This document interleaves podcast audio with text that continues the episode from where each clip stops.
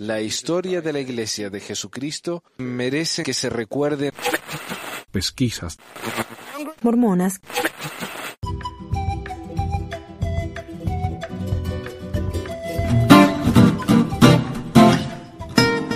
Pesquisas Mormonas presenta. ¿Cómo tradujo José Smith el libro de Mormón? Los líderes de la Iglesia no toman una posición al respecto, y los apologistas tampoco. Lo único que José dijo al respecto está en Doctrinas y Convenios 135.3. José Smith, el profeta evidente del Señor, ha hecho más por la salvación del hombre en este mundo que cualquier otro que ha vivido en él, exceptuando solo a Jesús. En el breve espacio de 20 años, ha sacado a luz el libro de Mormón, que tradujo por el don y el poder de Dios.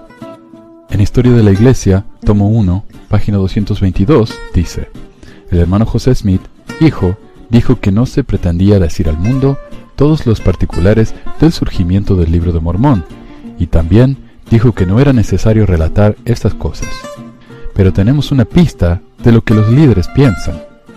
Uno de los nuevos ensayos de la Iglesia enseña que algunos relatos indican que José Smith estudiaba los caracteres de las planchas, los relatos, en su mayoría, indican que José usaba el Urim y Tumim, los intérpretes o la piedra evidente, y muchos relatos mencionan que utilizaba una sola piedra. Según estos relatos, José colocaba los intérpretes o la piedra evidente en un sombrero, apoyaba el rostro en el sombrero para bloquear la luz externa y leía en voz alta las palabras en inglés que aparecían en el instrumento. El proceso, tal y como se describió, recuerda un pasaje del libro de Mormón que habla de que Dios prepararía una piedra que brillará en las tinieblas hasta dar luz. El elder Nelson, en la revista Ensign de 1993, citó el siguiente pasaje de David Wedmer. José Smith ponía la piedra de vidente en su sombrero y su rostro en el sombrero, apretándolo alrededor de su cara para excluir la luz. Y en la oscuridad brillaba la luz espiritual. Un pedazo de algo semejante a un pergamino aparecía en la escritura. Un carácter a la vez aparecía, y debajo de él estaba la interpretación en inglés. El hermano José le leía la traducción en inglés a Oliver Cowdery, quien fue su principal escriba. Y Oliver lo escribía. Se lo repetía al hermano José para ver si era correcto, entonces la escritura desaparecía y aparecía otro carácter con su traducción. Así, el libro de Mormón se tradujo por el don y el poder de Dios y no por ningún poder del hombre. Es interesante que Elder Nelson cite esta obra de Wedmer, ya que en la misma, la cual se llama Un mensaje para todos los creyentes en Cristo, él dice, hay tres denominaciones diferentes que creen que el libro de Mormón es la palabra de Dios. Primero, la Iglesia de Cristo. Segundo, la Iglesia reorganizada de los santos de los últimos días. Tercero, la Iglesia de los Santos de los Últimos Días. La última nombrada es la Iglesia en Salt Lake City. Ellos creen en la doctrina de la poligamia. Yo soy un elder en la Iglesia de Cristo. Creemos en la doctrina de Cristo como fue enseñada en el Nuevo Testamento y en el Libro de Mormón. Dios le dio a la Iglesia un líder, pero esto demostró ser su destrucción. Este fue el primer error que entró en la Iglesia. Todos teníamos confianza en el hermano José, pensando que como Dios le había dado el gran don de traducir el libro de Mormón, que todo lo que haría sería correcto. No teníamos el Espíritu con nosotros en poder como un cuerpo, después de la organización de la Iglesia, como lo teníamos antes del 6 de abril de 1830. Uno de los elders de la Iglesia, José, fue llevado a un grave error, y los miembros consintieron. El tiempo demostró que este fue un error muy lamentable, siendo la causa de los problemas que recayeron sobre la gente de Dios. Pusieron su confianza en el hermano José y recibieron sus revelaciones como si fueran de la boca de Dios.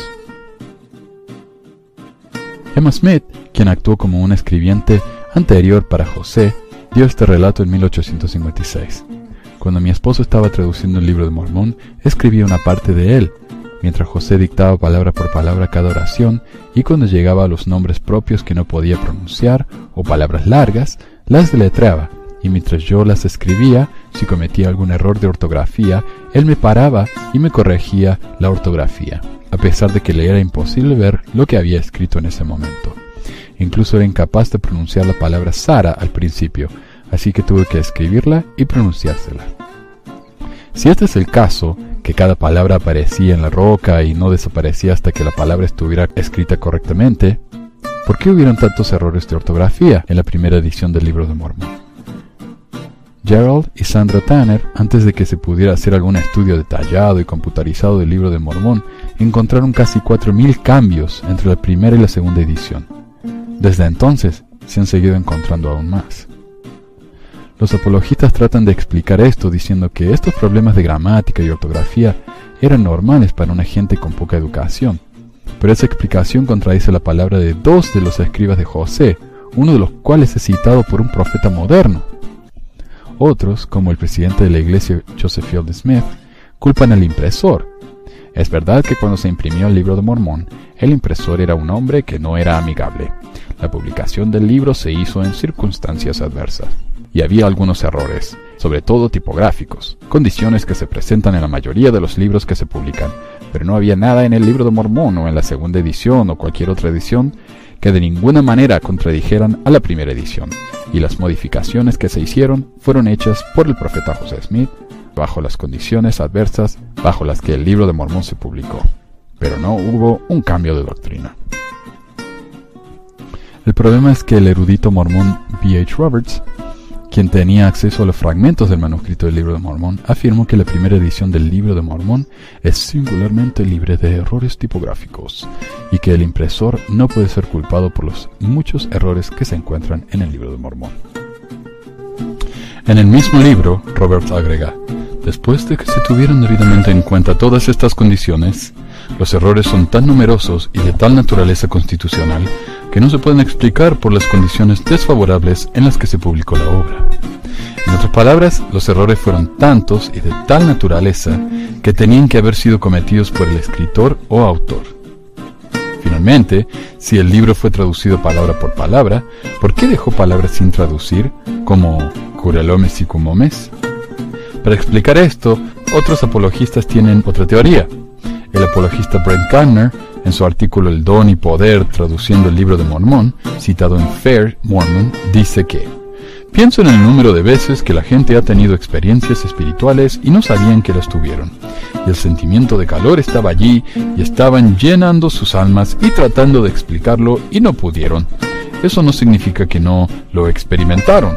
No significa que no era algo real, simplemente significa que hay comprensión y entendimiento que sobrepasa el lenguaje y no pudieron traducirlo.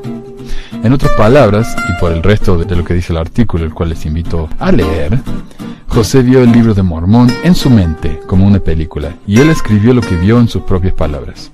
Esto explicaría las faltas de ortografía y de gramática y el uso del lenguaje coloquial de José, pero contradice lo que Emma y David Whitmer dijeron. El otro problema con esta teoría es que no explica por qué los otros apologistas le dan importancia a los paralelismos que encuentran entre la traducción de José y el hebreo, el egipcio, el inglés del siglo XV, el jeringoso, etc. Porque después de todo, José no está traduciendo palabra por palabra, sino imágenes. Además, si José dictó las imágenes que vio y no las palabras, ¿por qué la obsesión con la frase y aconteció? La cual no era común del idioma de su época, o los arcaísmos, lo que significa palabras antiguas, usadas en la traducción al inglés, porque no lo escribió en su propio lenguaje. Los apologistas dicen que tal vez José vio tapires o ciervos y escribió caballos, porque eran parecidos a lo que él conocía. Esto explica la aparición de caballos en el libro de Mormón, a pesar de que los caballos no existieron en América durante la época del libro. Aparentemente no hay ciervos en Nueva York y José nunca escuchó una descripción de uno y por eso dijo que era un caballo. Los apologistas entonces explican que José vio un tapir en su piedra de vidente y escribió lo más parecido que conocía, caballo. Pero si ese es el caso, entonces ¿cómo sabía que los curalomes y cumomes se llamaban así? ¿Por qué no escribió el nombre de un animal parecido a los curalomes y cumomes y los llamó de esa manera? En conclusión, las explicaciones que tenemos, tanto de los testigos de la traducción como de los eruditos modernos, no explican cómo el libro pudo haber sido traducido. Y tal vez eso explica que los líderes de la Iglesia, aún desde el tiempo de José, no se animan a dar una explicación definitiva.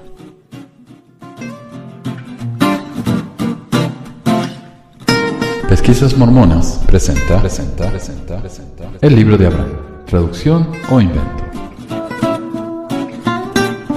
El libro de Abraham es una traducción de unos papiros que José Smith compró junto con unas momias de un vendedor viajante. El libro contiene un relato acerca de parte de la vida de Abraham, así como visiones que tuvo sobre la vida premortal y la creación. El libro contiene tres facsímiles que son partes de los papiros originales y traducciones por parte de José Smith de sus imágenes y personajes. El libro de Abraham fue canonizado en 1880 y es parte de la perla de gran precio. En algún momento, Emma donó el papiro a un museo de Chicago. Cuando el museo se quemó en el gran incendio de Chicago de 1871, fue asumido por todos que el papiro se había quemado con el edificio. Se creyó que los papiros habían sido destruidos, pero en 1966 fueron redescubiertos y los expertos egiptólogos pudieron examinarlos y se descubrió que los papiros eran un simple texto funerario egipcio. Los textos funerarios, también llamados libro de los muertos o libro de la salida del día, es un documento que se pone en la tumba de un fallecido. También es llamado libro de las respiraciones. El texto consistía en una serie de sortilegios mágicos destinados a ayudar a los difuntos a superar el juicio de Osiris, asistirlos en su viaje a través de la Duat, el inframundo, y viajar a Aaru, en la otra vida. En parte es similar a la antigua tradición griega y latina del caronobol, o el poner monedas en la boca o en los ojos de un muerto. Esas monedas entonces son usadas para pagarle al barquero, para que crucen al fallecido a través del río Queronte hacia el Hades. En el caso de los egipcios, en vez de tener que pagar para ser cruzados, el muerto debe usar los hechizos incluidos en el texto funerario. Los apologistas tienen tres respuestas clásicas. El sitio de Fer Mormon presenta estos tres argumentos. 1. El texto fue revelado mucho de la misma manera que en el libro de Mormón y sin necesidad de los papiros real. El texto estaba presente en partes de los papiros que faltan, y el libro de Abraham manuscrito se adjunta al libro de las respiraciones manuscritas y se perdió. Tal vez había una manera de entender los ideogramas egipcios en la antigüedad, este es conocido para la egiptología de nuestro día, aún por descubrir, descifrar o reconoció. Eso podría producir una interpretación de un texto que es diferente a la lectura egiptological estándar. Al igual que en la opción 1, el texto fue revelado, pero los papiros actuó como un catalizador que llevó a un estado de meditar en la mente de José Smith que llevó a su reproducción de la revelación en el texto del libro de Abraham.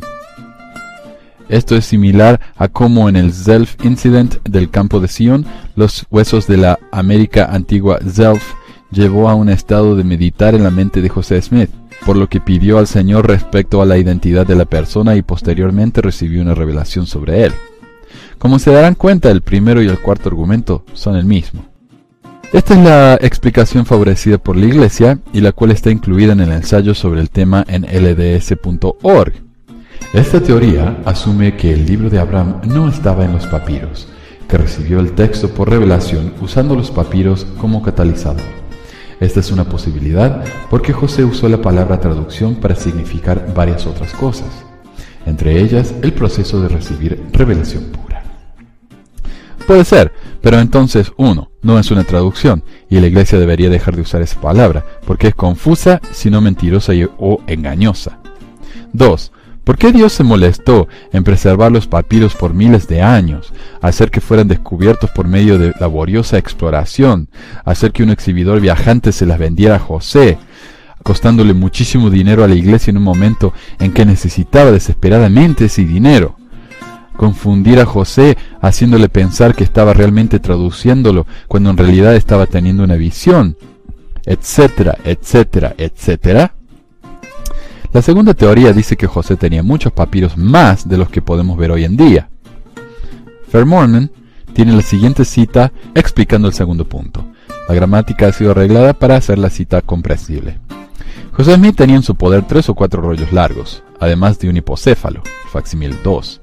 De esos materiales originales, solo un puñado de fragmentos fueron recuperados en el Museo Metropolitano, la mayoría de los papiros permanecen perdidos y es probable que hayan sido destruidos. Los críticos que dicen que tenemos todos o la mayoría de los papiros poseídos por José Smith están simplemente equivocados. Los caracteres egipcios en los documentos recuperados son una parte del libro de las respiraciones, un texto religioso egipcio enterrado con momias que instruyeron a los muertos sobre la manera de llegar con éxito al más allá. Este libro de las respiraciones en particular fue escrito en favor de un hombre fallecido llamado Or, por lo que generalmente se llama el libro de las respiraciones de Or. Aparte de la viñeta representada en el facsímil 1, el material de los papiros recibidos por la Iglesia, por lo menos desde un punto de vista egiptológico estándar, no incluye el propio texto del libro de Abraham. Nueva Era, enero de 1968. O sea, esta teoría dice que si estos son los documentos que tenía José, y esta es la parte que tenemos, el libro de Abraham tal vez fue traducido de esta otra parte. Pero aun si aceptamos que la traducción de José no viene del papiro que sobrevivió, esta teoría ignora algunos detalles importantes. El gráfico representativo de la traducción de los papiros no sería este, como dicen los apologistas, sino este. ¿Pero por qué? ¿Y qué representa esa intersección? Los facsímiles que copió José, los cuales pueden encontrarse en la perla de gran precio. Estos facsímiles están interpretados por José Smith y ahora que los egiptólogos han podido comparar la traducción de José con la correcta interpretación, podemos ver que José no acertó ni una sola vez. Por ejemplo, en el facsímile número 1, José pensaba que este era Moisés a punto de ser sacrificado. Pero los egiptólogos coinciden que este es Or o la persona fallecida con quien se encontró este papiro. José pensaba que este era el sacerdote idólatra de Elcana, pero los egiptólogos saben que este es Anubis, el dios del embalsamiento y el dios que ayuda a los fallecidos en la próxima vida. José Smith pensaba que este era el ángel del Señor, pero los egiptólogos lo interpretan como Ba, o la personalidad del fallecido, la cual sale del cuerpo después de haber muerto. En el facsímil 2, por ejemplo, José pensaba que la mayoría de estos símbolos serían revelados en el debido tiempo del Señor, y no dio ninguna interpretación. Pero los egiptólogos han podido traducir todos los símbolos. En este gráfico, por ejemplo, José Smith pensaba que era Dios sentado en su trono. Pero incluso los apologistas mormones hoy en día admiten que este Dios con su pene erecto es Min. En el facsímil 3, esta escena en particular corresponde al capítulo 125 del antiguo libro de los muertos egipcios. Según los egiptólogos, esta escena ilustra al fallecido, Or, exitosamente completando su viaje al más allá y entrando en la presencia de Osiris. Pero José piensa que este es Abraham, sentado en el trono del faraón, mientras que los egiptólogos saben que este es el dios Osiris. Según José Smith, este es el faraón parado detrás de Abraham. Pero según los egiptólogos, esta es la diosa Isis, esposa de Osiris. Según José Smith, y fiel a la perspectiva del siglo XIX, identificó a la única persona negra en el dibujo como un esclavo. Olimla, esclavo del príncipe. Cuando en realidad este es Anubis, el guía de los muertos. En resumen, basado en el texto que tenemos y que podemos traducir y que José incluyó en su libro de Abraham, sabemos que la traducción que él hizo de los papiros está absolutamente incorrecta. La tercera teoría dice que había dos egipcios. Tal vez había una manera de entender los ideogramas egipcios en la antigüedad que es desconocida para la egiptología de nuestro día, y que está aún por ser descubierta, descifrada o reconocida. Eso podría producir una interpretación de un texto que es diferente a la lectura egiptológica estándar. En otras palabras, la gente de Fair Mormon nos dice que hay dos egipcios y el que tenemos es el equivocado. Entonces, el papiro tiene dos significados diferentes dependiendo del idioma en que se lea. Esto sería paralelo a lo siguiente. Por ejemplo, imagínense que tengo un texto que por alguna extraña razón puede leerse en dos idiomas diferentes, digamos polaco y alemán. Si lo leo en polaco, es una leyenda de princesas y duendes. Pero si lo leemos en alemán, es la explicación detallada de la teoría de cuerdas. Después de todo, ambos idiomas comparten los mismos caracteres, así que ¿por qué no, verdad? En En conclusión, y basado en las tres teorías explicando los papiros de José Smith, solo podemos decir, los apologistas necesitan una mejor teoría.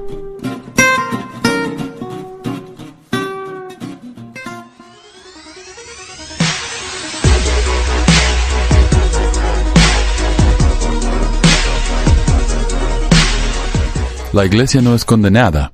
Un análisis de pesquisas mormonas.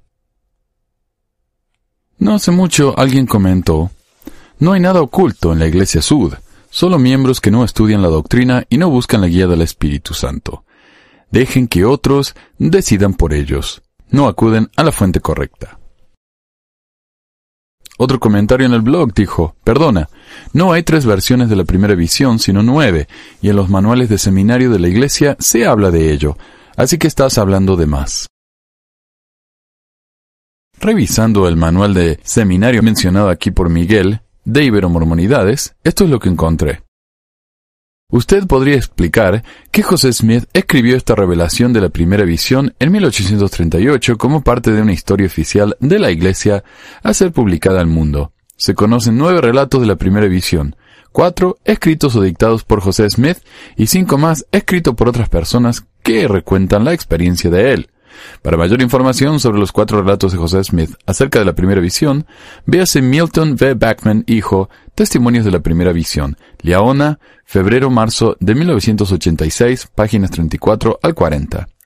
Quizás desee explicar también que los diversos relatos de la primera visión se prepararon en ocasiones diferentes y para audiencias distintas. En esos relatos, José Smith hizo hincapié en distintos aspectos de su experiencia de la primera visión, pero los relatos concuerdan todos en la verdad esencial de que le fueron abiertos los cielos a José Smith y que él vio a mensajeros divinos, esto es, a Dios el Padre y al Señor Jesucristo. Dado que el relato de 1838 formó parte de la historia y el testimonio oficiales de José Smith al mundo, fue incluido como escritura en la perla de gran precio. Así como José Smith resaltó distintos aspectos de su visión en sus varios relatos, el apóstol Pablo hizo hincapié en distintos aspectos de su visión del Salvador ante distintas audiencias.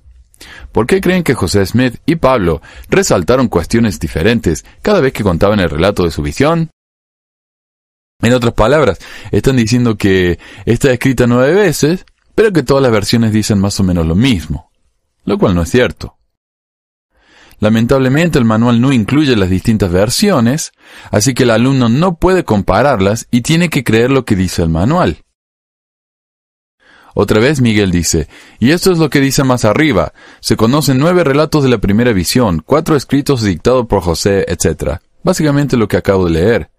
Dice que lamentablemente el manual no incluye las distintas versiones, y no puede compararlas, por lo que tiene que creer al manual. Bueno, pues que haga como yo, que las busqué y tendrá todos los relatos. El seleccionar textos para dar un punto de vista interesado no es honesto. Aquí tienes los relatos que buscabas y está en la página de la iglesia, así que eso de que no se cuenta a los alumnos no la pueden comparar no es verdad. Antes de afirmar algo, deberías ver que tienes razón. Anónimo. Esos relatos en el website de la iglesia fueron publicados casi dos años después de que Joel y yo hicimos este programa. La iglesia no ha puesto fechas en esos documentos para que la gente piense que siempre estuvieron ahí. Y dice Miguel, hace dos años, pues mira este enlace donde se te adelantó la iglesia. Así que eso de andar escondiendo como dices, y al año siguiente vuelve a sacar otro artículo, bueno, creo que estas citas son suficientes para mostrar que desde los años 80 ya la Iglesia publicaba los diferentes relatos de la primera visión. Mi respuesta. Gracias por los links, Ano, porque escribe como anónimo. Lamentablemente, esos artículos están solo en inglés, así que no hay forma que la mayoría de los miembros latinos puedan leerlos. Además, que mencionan los relatos, pero no los incluyen, lo mismo que el capítulo en el manual de seminario. Cuando uno dice que la iglesia esconde su historia, no es que nunca jamás haya hablado de eso, simplemente que no es algo que se enseña en la escuela dominical o en seminario. Uno tiene que comprar libros especializados sobre el tema o leer artículos de hace 30 años para encontrar algo así. Y dice Miguel, una cosa que tienes que recordar, que si el maestro no lo sabe o no tiene interés en buscar, obviamente no lo va a enseñar. Las dos publicaciones que mencioné son de Leonas, o sea, cualquier miembro en el 85 86 pudo haberlo visto.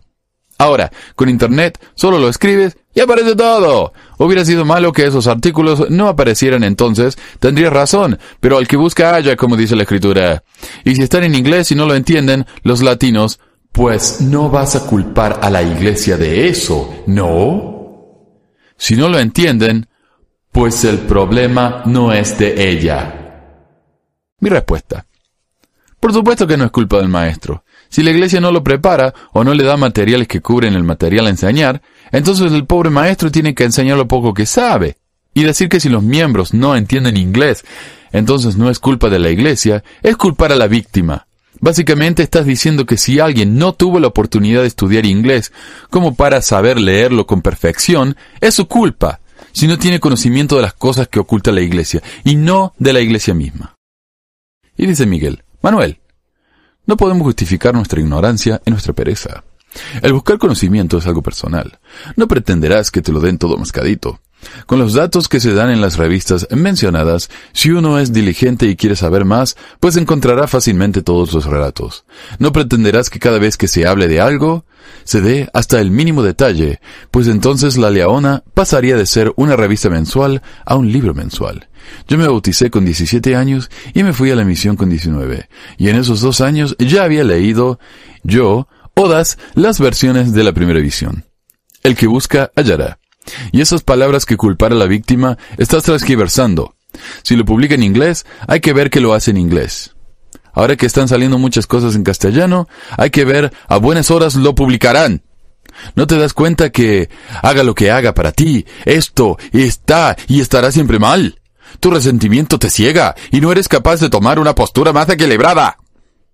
Me parece que contar los nueve relatos de la primera visión eh, no es tanto y no es un mínimo detalle. Es algo bastante importante. Y lo podrían cubrir en una revista leona de un mes y le sobra espacio, porque no son tan largos. Además, si esto ya lo empezaron a publicar en el 80, 1980 en inglés, y estamos en el 2015, 35 años después, ¿cuánto más tenemos que esperar para que parezcan en español? Mi respuesta. Tú tuviste esa curiosidad y asumes que todos la van a tener. Hay gente que como yo, por tantos años, creemos literalmente lo que dicen nuestros líderes. Porque por algo son líderes, ¿verdad? Si me dicen que José escribió cuatro o nueve versiones de la primera visión y me dice que son todas más o menos iguales, ¿quién era yo para desconfiar e ir a verificar que lo que me decían era cierto o falso? Y si no entender inglés y esperar que la iglesia nos proporcione los mismos materiales en nuestros idiomas, que en inglés es lo mismo que esperar que nos den todo mascadito, es una analogía muy rara. Yo creo que la analogía más correcta es que la iglesia ya nos da todo mascadito y espera que simplemente nos traguemos lo que nos da. Y si tratamos de mascar nuestra propia comida, lo más seguro es que nos van a expulsar del comedor. Si no entiende la metáfora, a lo que me estoy refiriendo es que si uno empieza a pensar por uno mismo, a la iglesia no le gusta. Ellos prefieren que nosotros escuchemos lo que los líderes nos dicen. Hey, si queremos aprender de la iglesia mormona, preguntémoslos a un mormón. Continuando. Yo no inventé nada con mis comentarios, simplemente estoy comentando lo que he visto en mis años de miembro. Así que no entiendo ¿A qué ceguera te estás refiriendo? Me parece que ceguera es la de aquel que, enfrentado con los hechos, prefiere seguir creyendo en algo opuesto. Y alguien, no Miguel, pero alguien más, decidió comentar esto, lo cual me encantó. Es muy curioso, pero lo tengo comprobado, que cuando alguien se va de la iglesia por motivos doctrinales, a la larga se descubre que el real motivo fue la ley de castidad. Muy curioso, la verdad. Ahora, a este punto Miguel dejó de responderme y prefirió responderles a otros. Por ejemplo, él respondió a un tal Memo que comentó en el blog y le dijo, Buenas Memo. Sobre las Kindercook Plate, tienes la información en Ensign, agosto de 1981, páginas 66 al 74. Que José Smith usó una piedra del vidente para traducir el libro de Mormón. Tenemos Life of Joseph Smith, the Prophet, por George. Cannon, reimpreso en 1986. Improvement Era, de marzo de 1904 y abril de 1906, página 420, 421 y 427, respectivamente. Ensign, julio de 1993. Elder Nelson en A Treasure Testament. José Smith, Buscador de Tesoros, BYU Studies Fall, 1984, volumen 24, número 4. C. Jesse, New Documents and Mormon Beginnings, 297 a 428. Ronald W. Walker, The Persistent Idea of American Treasure Hunting, 429 a 460. Los Anitas, The Night Band of 1938, BYU Study Summer, 1974, volumen 14, número 4. Páginas 421 a 450, por Leland H. Gentry. La masacre de Mountain Meadows, Improvement Era, John A. Wetzel, agosto de 1951, páginas 558, 559 y 589. La palabra de sabiduría en el siglo XIX, Leonard Arrington, en BYU Studies, Winter, 1959, volumen 11, páginas 37 al 48. Sobre las Kindercook Plate, tienes la información en Ensign, agosto de 1981, páginas 66 al 74. Así es, lamentablemente si alguien no tiene esa edición de la Ensign, o si no tiene la curiosidad de leer todas las Ensign del pasado, o si no sabe inglés, no hay forma de saber siquiera de qué se trata esto. Tengo una proposición. El año que viene, en el que se enseña la historia de la iglesia en la escuela dominical, lo cual se hace cada cuatro años, incluyamos esto, o al menos lo mencionemos para que la gente pueda investigar por su propia cuenta. Que José Smith usó una piedra del vidente para traducir el libro de Mormón, tenemos Life of Joseph Smith, the Prophet, por George Q. Cannon, reimpreso en 1986. Sí, y por fin está en el sitio de la iglesia. Pero otra vez, mientras no lo incluyen en un lugar donde uno pueda encontrarlo, sin tener que andar desenterrando informaciones de libros en inglés de hace 200 años, entonces no podemos decir que la iglesia es realmente transparente. Improvement Era, de marzo de 1904 y abril de 1906, página 420, 421 y 427, respectivamente. Ah, sí, la Improvement Era del 1904. A ver, me parece que la tengo acá, entre las planchas de oro y el Urim y Tumim. José Smith, Buscador de Tesoros, BYU Studies Fall, 1984, volumen 24, número 4. Todos tenemos esos libros, ¿no? Si no, estoy seguro que los van a tener en la librería de la esquina o en la biblioteca del barrio. Los Danitas, The The Night Band of 1938, BYU Study Summer, 1964, volumen 14, número 4. Conclusión. La iglesia no oculta nada. Simplemente lo pone en recursos imposibles de conseguir para la grandísima mayoría de los miembros. Y en muchos casos, como el de la poligamia, el sacerdocio a los negros y las múltiples narraciones de la primera visión, la Iglesia ha decidido hacerlas disponibles solo después de que mucha otra gente las había hecho disponibles. Y la Iglesia se dio cuenta de que si no hacían algo, su mensaje iba a ser controlado por otros. Finalmente, leyendo cuidadosamente los ensayos publicados por la Iglesia, uno puede darse cuenta fácilmente que el tono es muy apologista y no trata de ser objetiva para nada sino que simplemente tratan de hacer quedar bien a la iglesia con los hechos de su historia que ya no puede esconder.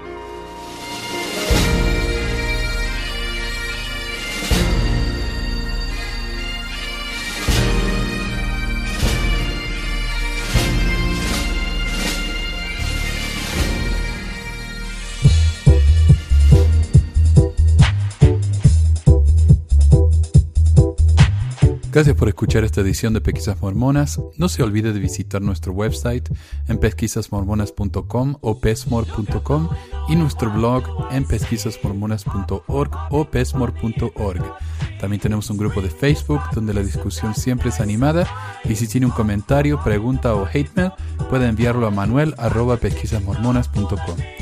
Y si por alguna razón ha abandonado la iglesia y ya no sabe qué hacer con todos esos miles de dólares extras, ahora que ya no paga el diezmo, le agradeceríamos si nos envía uno o dos dólares por medio de Patreon en patreon.com barra pesquisas mormonas o en paypal.me barra pesquisas mormonas para ayudarnos a cubrir los gastos de domain y hosting del podcast.